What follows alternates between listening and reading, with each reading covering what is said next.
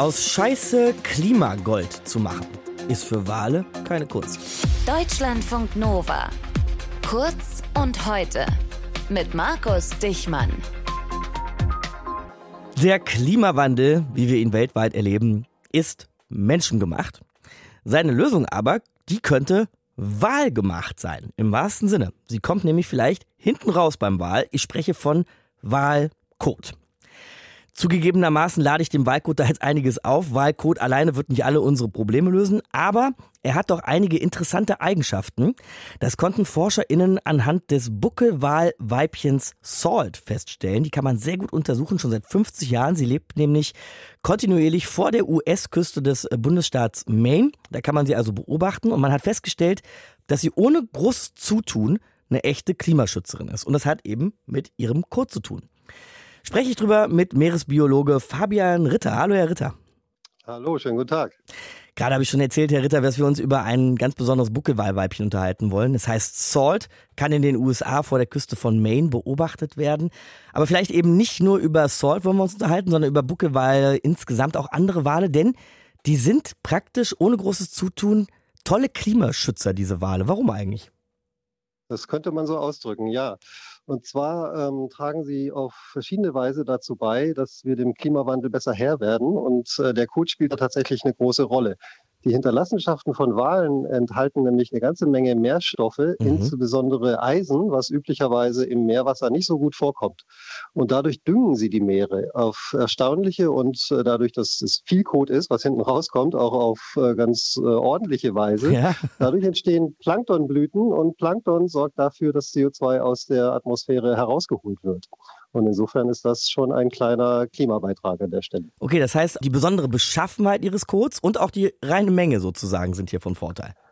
Die Zusammensetzung, genau, mhm. das Eisen darin, ähm, die Menge und dann auch, dass die Nährstoffe oft aus ganz anderen Gegenden kommen. Buckelwale wandern ja sehr weit und fressen sich in kalten Gewässern eine Fettschicht an und dann wandern sie in wärmere Gewässer, wo die Nährstoffe eben besonders selten sind im Meer, geben dort ihre Hinterlassenschaften ab und sorgen dafür, dass von Nord nach Süd in dem Fall enorme Mengen ähm, von diesem Eisen insbesondere und anderen Stoffen ins Meer gelangen und dann diese Düngewirkung haben. Also wie so eine Nährstoffautobahn kann man sich vielleicht vorstellen.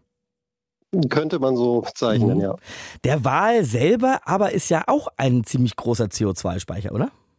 Genau, ähm, man muss bedenken, dass äh, Buckelwale ganz locker 50, 60, manchmal sogar 70, 80 Jahre alt werden. Es gibt noch langlebigere Wale als Buckelwale mhm. und sie sind sehr große Tiere. Also ein ausgewachsener Buckelwal wie Salt, die hat schon 40 Tonnen auf den Rippen ähm, und bei hm. den Blauwalen zum Beispiel ist es noch deutlich mehr.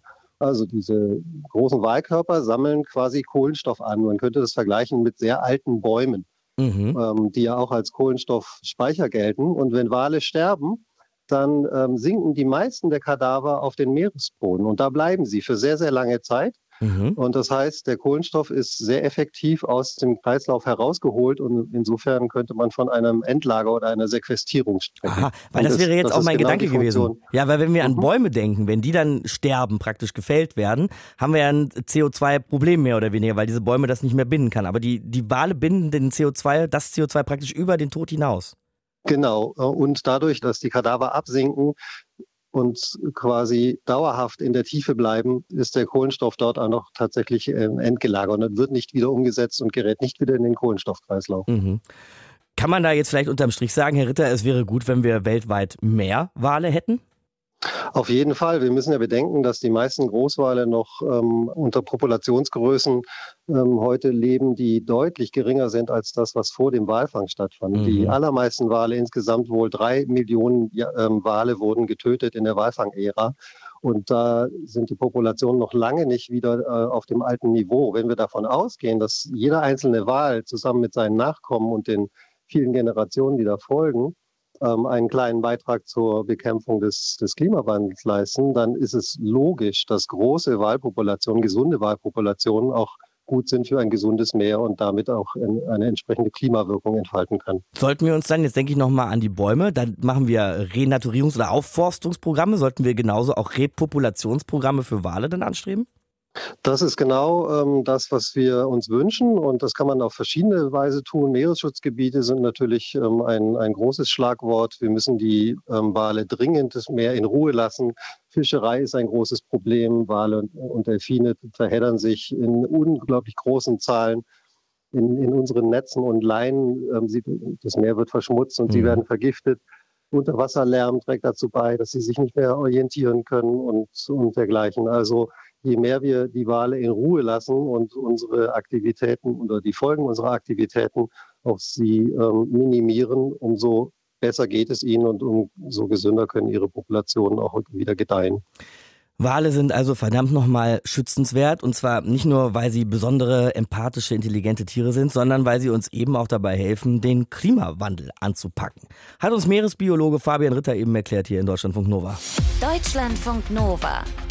Kurz und heute